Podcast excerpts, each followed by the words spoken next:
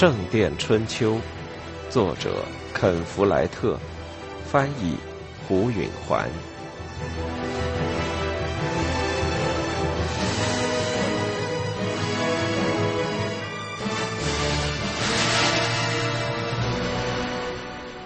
菲利普副院长又一次制胜了他们。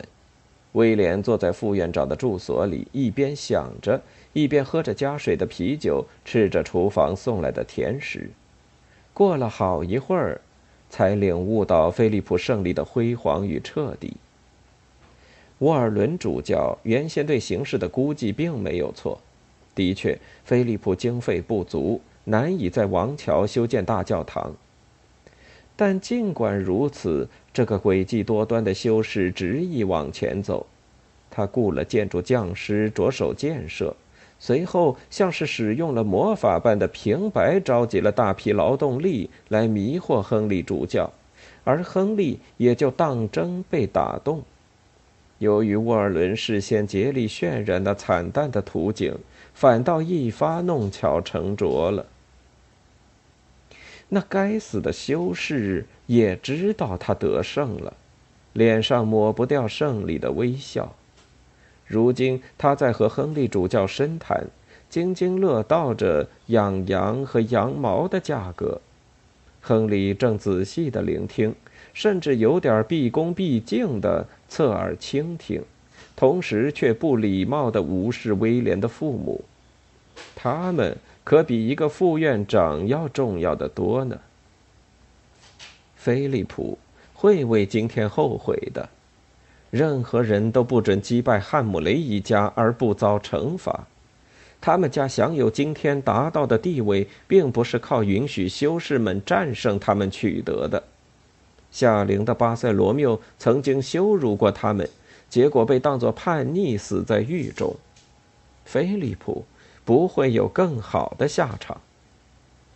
建筑匠汤姆是另一个要为得罪了汉姆雷一家而后悔的人。威廉并没有忘记汤姆是如何在杜尔斯特德公然藐视他们，拉着他的码头，强迫他给工人们付工钱。今天，汤姆还不客气地称他威廉少爷。他现在显然和菲利普站在同一边。他现在修的是大教堂，不是庭院住宅了。他会明白，最好和汉姆雷家一起碰碰运气，而不要同他们的敌人联手。威廉坐在一边生闷气。后来，亨利主教站起身，说他要去主持祈祷仪式了。菲利普副院长向一名见习修士示意，那人从屋里跑出去。没多久。钟声就响了起来。他们都离开了那住所，亨利主教走在前面，沃尔伦主教其次，然后是菲利普副院长，最后是这些非神职人员。所有的修士都在外边恭候，他们排成一队，跟在菲利普身后，形成一支队伍。汉姆雷一家只好殿后。自愿来干活的人挤满了修道院院子的西半边，连墙头和屋顶上都坐着人。亨利上了一个设在工地中间的讲台，修士们在他身后站成一排，那是未来的新大教堂的唱诗班的席位。汉姆雷和主教的随行人员朝未来的中殿走去。他们站好位置后，威廉看到了阿莲娜。他的样子判若两人了。他穿着便宜的粗布衣服，脚下是木底鞋，簇拥着他脸蛋的全发让汗湿透了。但他绝对是阿莲娜，还是那么漂亮。他喉头发干，目不转睛地盯着他，无法把视线移开。这时，祈祷仪式开始了。修道院里荡漾着千口同声的五父。他似乎觉察到了他的注视，因为他看上去很不安，两脚移来移去，然后又四下张望，似乎在搜寻什么。他的目光终于和他相遇了，他脸上掠过惊惧的表情，人就缩回去了。虽然他远在十步开外，中间隔着十多个人，他的惊惧使他对他更有吸引力。他感到他的身体起了一种一年未有的反应。他对他的性欲混杂着愤恨，因为他引起他的冲动。他的脸臊红了，还垂下眼睛，像是很害羞。他对身旁的一个人简短的说了声什么，那是他弟弟。没错，威廉的脑子里闪过当天发泄性欲时的记忆，想起了那男孩的面貌。接着，他就转身消失在了人群里。威廉感到情绪低落，他忍不住想跟上他，但他当然没办法去。祈祷正在进行，他眼前有他的父母、两位主教、四十名修士和上千名敬神的人。于是他转过脸来，失望的看着前面。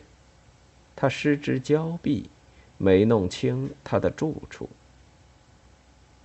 虽然他走了，他还占据着他的脑海。他不知道在教堂里下体勃起算不算是罪孽。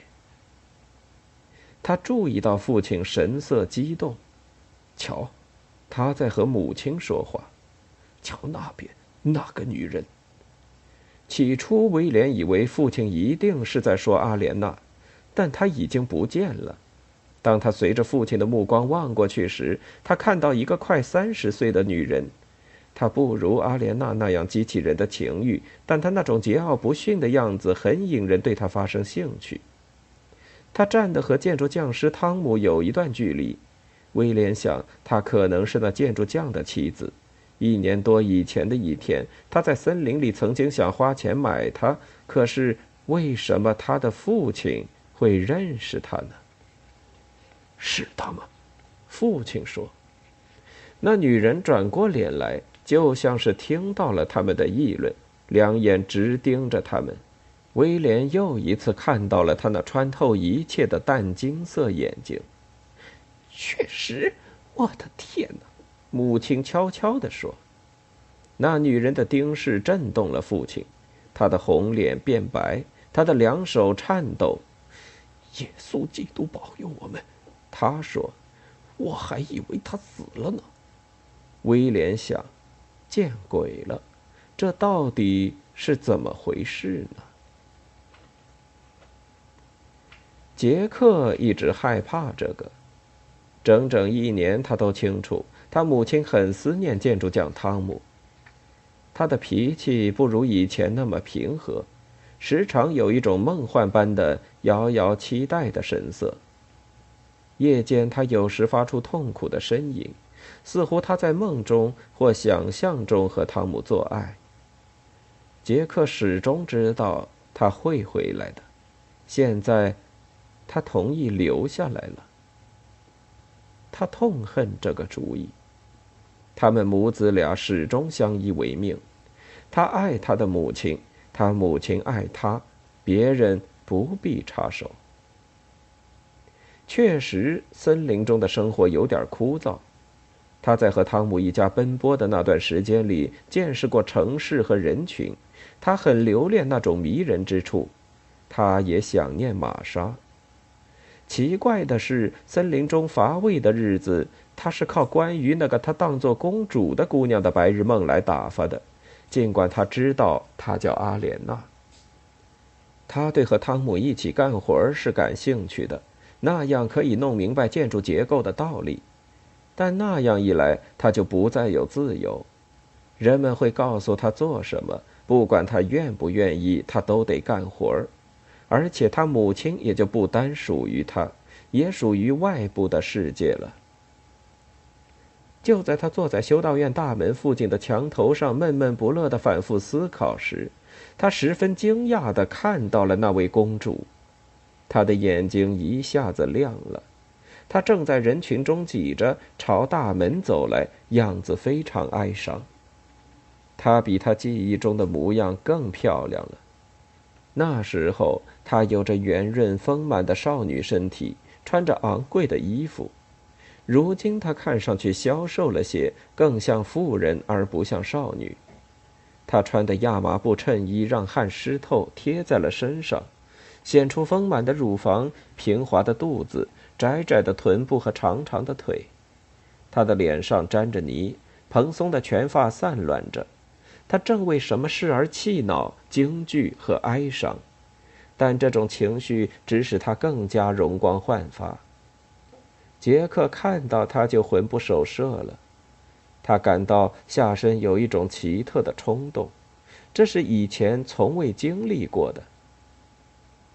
他跟着他，其实并没有自觉的动机。他刚刚还在墙头上坐着看他，这会儿他已经匆匆出了大门，紧跟在他的后面。他在外边的街上赶上了他，他身上散发出一种麝香味，大概他刚刚工作很卖力。他记得他原来身上有花香。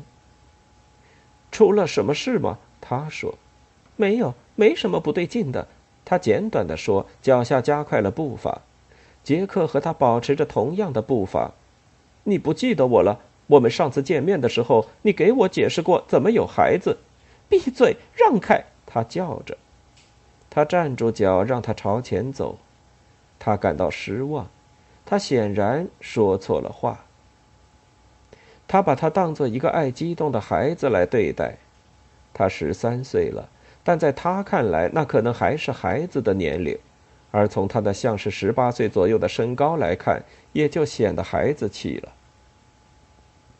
他看见他走到一座房子跟前，从挂在他脖子上的一根绳子上取下钥匙，打开了锁。